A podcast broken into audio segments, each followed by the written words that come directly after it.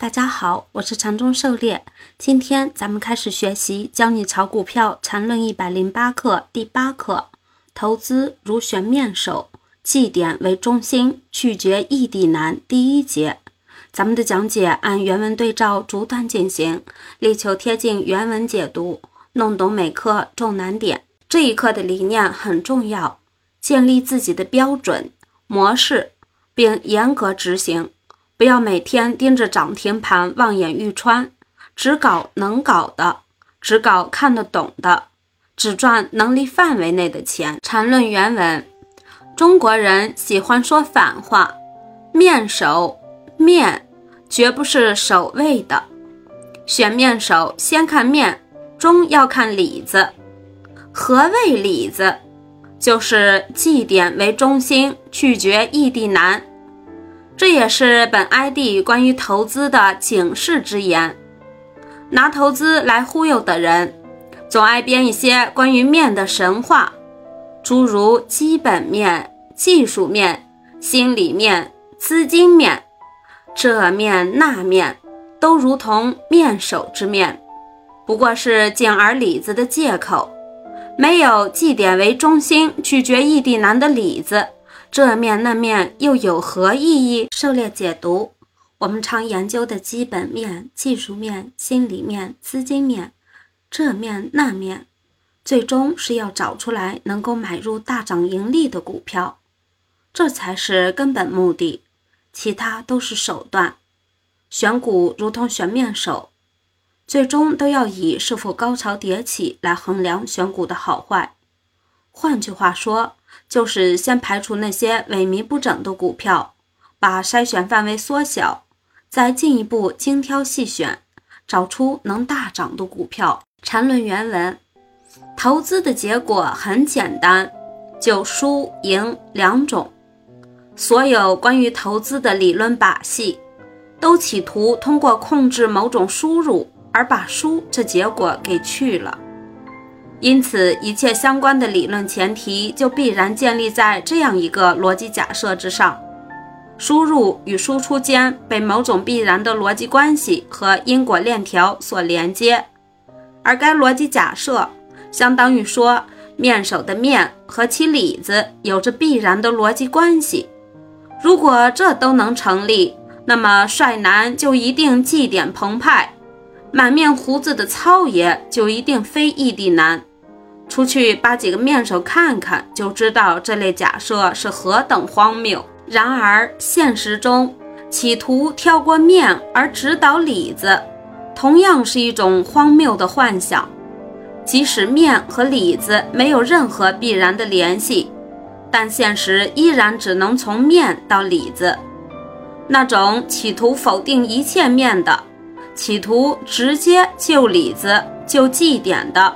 不过是把某种面当里子了，这种人终生被骗而不知，就像把教床分贝当高潮指标一样可笑。狩猎解读：选出买入后大涨的股票是我们的终极目标，要直达这个目标显然不可能，因为不存在通过某种特征表象可以保证买入后必然大涨。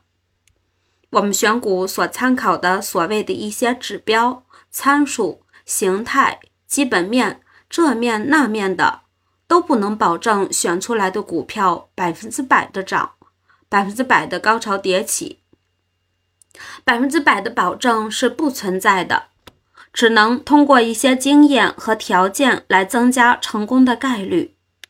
所以，任何时候都不要轻信他人的所谓的百分之百保证。业绩好的就一定会大涨吗？还得看利好是否已经被股价反映，是否超预期。很多利好出尽见光死的股票，虽然技术面、基本面、资金面这些都不能够保证买入股票后一定大涨，但这些也和股票涨跌存在一定的关系。这些方面都从不同角度反映了股票本身的情况，以及股票在市场中的情况。我们判断股票涨跌，也只能从这些面入手，并没有什么能够直达目的的捷径。所谓的万能指标，终极战法都是忽悠人的假把式。缠论原文：投资领域没有任何理论可以描述这种从面的输入到里子输出的必然关系，因为这种关系根本不存在。但人只要介入这种投资游戏，其介入就必然要以某种方式进行，相应的，其后必然有着某种理论信念的基础。而正因为绝对正确的不存在，因此反而使得各种理论信念基础之间有了比较的可能。任何好的投资理论，最终都只面向里子，就如同一个好面手。必须最终以其祭奠的澎湃度来证明其优秀。相应的，投资市场最重要的指标就是高潮度。一个长期没有高潮的市场，就如同没有祭奠的石楠，是不值得任何关注的。期待一个石男变成一个优秀的面首，那是牧师的工作，而投资市场不需要牧师。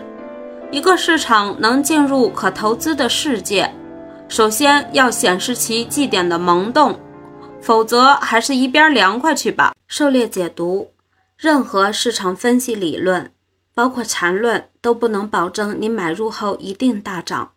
即便缠论理论上能够保证按照买卖点操作一定能够盈利，但那也是理论上的理想状态，实际操作中还是会遇到各种各样的问题。正是因为没有百分之百的绝对正确，如果有了，那其他理论都可以一边靠了。所以各种理论才能够在相对准确率的层面上进行比较了。首先，理论的理念就很重要的，直接高下立判。何为绩点的萌动？这个很重要。通俗的讲，就是它表现出一种有资金介入。蠢蠢欲动的状态，常见的表现，比如成交量逐步放大，有大阳线出现，均线开始多头排列等等，这些都可以视为绩点萌动的表现。反之，如果没有什么成交量，小阴小阳横盘或阴跌不止，均线空头，最近几个月都没有一次像样的阳线，这种的就是实难。缠论原文：世界。永远不缺祭点萌动的男人去面首，同样在世界总的市场体系中，永远不缺高潮萌动的市场。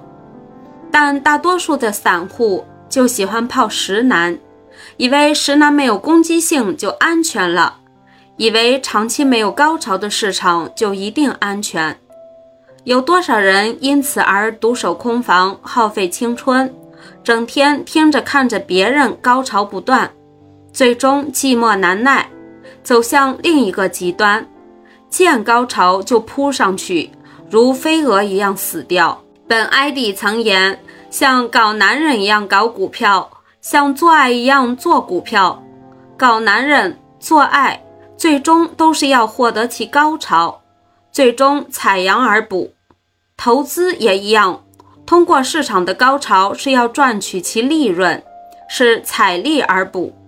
可惜市场上的人大多数都让人当羊给踩了，可笑可怜。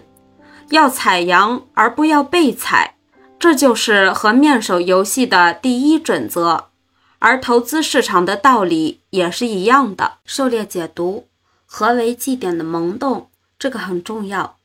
绩点萌动是和实难相对应的，一个票一直在阴跌，交易惨淡，跌的时间久了，跌的幅度大了，这些都不是你介入的理由，它还可以跌得更久，跌得更多。散户不要想着抄底，时难可不只是独守空房，浪费青春，很多时候还会要命。时难之所以成为时难。本身就说明内部出了问题，可别守了几个月，最终把命还搭进去了。要看有萌动的迹象才去进入，有量的放大，大阳出现，这些出现有可能还会反复，但是至少说明有资金要打算搞它，或者正在搞它。祭点萌动就是尚未进入高潮，属于石难和高潮的中间状态。与石难相对的是高潮迭起，尤其是最后的疯狂。这时候再去飞蛾扑火，就是刀口舔血，一不小心就灰飞烟灭。